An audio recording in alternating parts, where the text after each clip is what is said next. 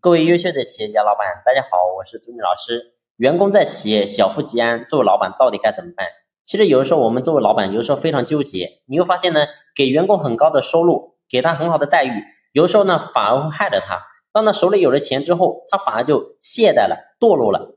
所以呢，你会发现给的多也不行。如果说给的少呢，给的少，你会发现他就不干了。所以很多时候我们在这个点呢，就很多人会非常的苦恼，到底该怎么办？给钱给的多，他很容易小富即安；有点钱呢，就开始懒惰了，就开始懈怠了。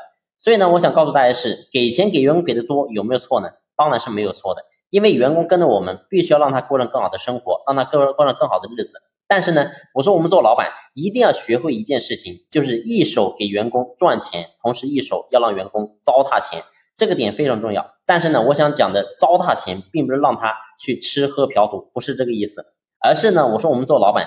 跟上期我大给大家分享过，我说我们做老板必须要成为员工想要成为的人，是一个道理。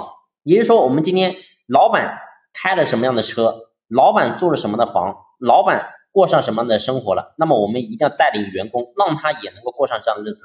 所以呢，我建议大家，如果说当下我们企业有一些员工小富即安，有点钱就开始懈怠了，那么呢，我们做老板可以定期，你比如说举办一些活动，你比如说带员工去。4S 店去看车，然后呢，去这些营销中心去看房啊，等等，反正通过这种方式，一定要激发员工对未来美好生活的向往，这个点是非常重要的。如果说他是一个无欲无求的人，请问怎么可能会上进呢？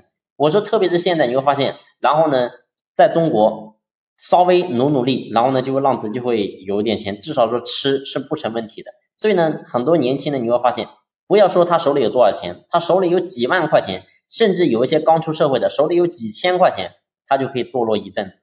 所以何况是别的呢？所以必须要激发他的想法，让他有欲望、有追求。只有这样的话，我们的企业才能够不断的越来越好。同时呢，员工也能够跟着我们，真正的从内心也好，从精神也好，从物质也好，都能够得到一个更好的提升。好了，这一期的分享呢，就先聊到这里。如果说你在经营企业的过程当中有任何的问题，不知道怎么解决，或者说想收听系统的落地课程，那么呢可以随时联系朱老师。朱老师联系方式呢在专辑的简介都有介绍。这期我们先聊到这里，谢谢你聆听，谢谢。